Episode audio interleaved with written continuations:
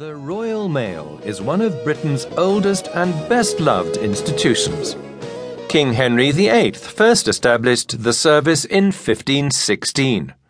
But it wasn't till 1635 that the general public were allowed to use it. With its iconic red pillar boxes and vans, the Royal Mail has become a firm part of British culture. In 2013, the government privatised the company. Listen now as our Britain Today columnist, Colin Beaven, describes the difficulties the Royal Mail is currently facing. As you listen, try to answer this question What is the longest journey you can take in the UK? Keeping you posted. How much does it cost to send a letter from one end of Britain to the other? From Land's End to John O'Groats, say?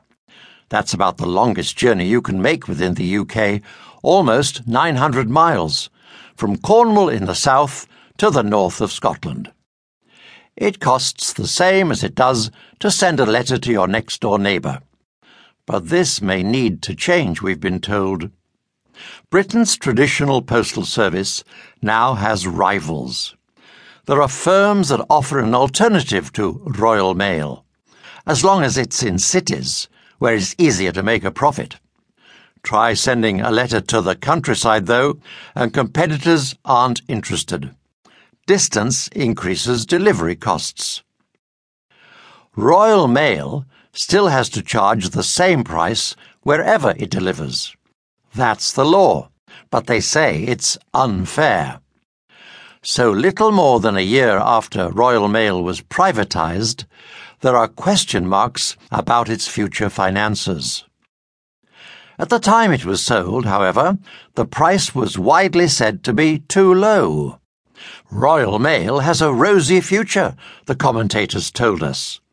After all, someone has to deliver all the stuff we buy online from firms like Amazon.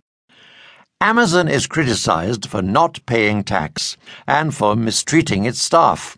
But in the age of email, it's been the post's friend. For those who deliver letters, privatization was, of course, a worry. Would there be job losses?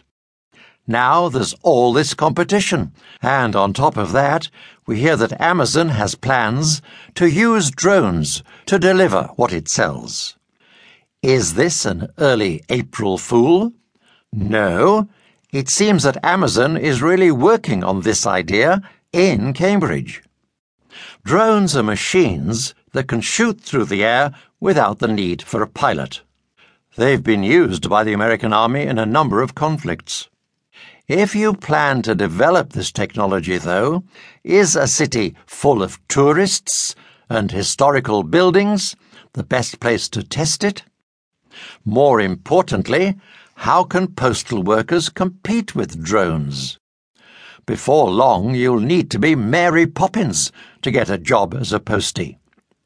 The character from the children's stories that P.L. Travers created could fly round London as if holding a helicopter instead of an umbrella. What's more, her bottomless bag would have room for all the capital's post. Well done, Mary Poppins! She'd keep Royal Mail in profit. As for the rest of the country, some vans like Chitty Chitty Bang Bang might be the answer. This is the flying car from a children's story by Ian Fleming, better known perhaps as the man who created James Bond. Certainly, if the post has to be brought by things that go bang, car engines would be preferable to drones and with magic flying cars, you could even make it cheaper to send letters to John O'Groats than to your neighbours. Do we need drones? Alexander von Humboldt managed without them.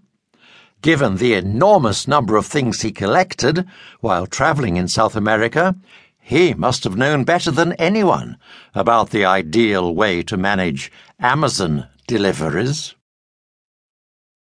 Were you able to answer the question, What is the longest journey you can take in the UK? The answer is from Land's End in Cornwall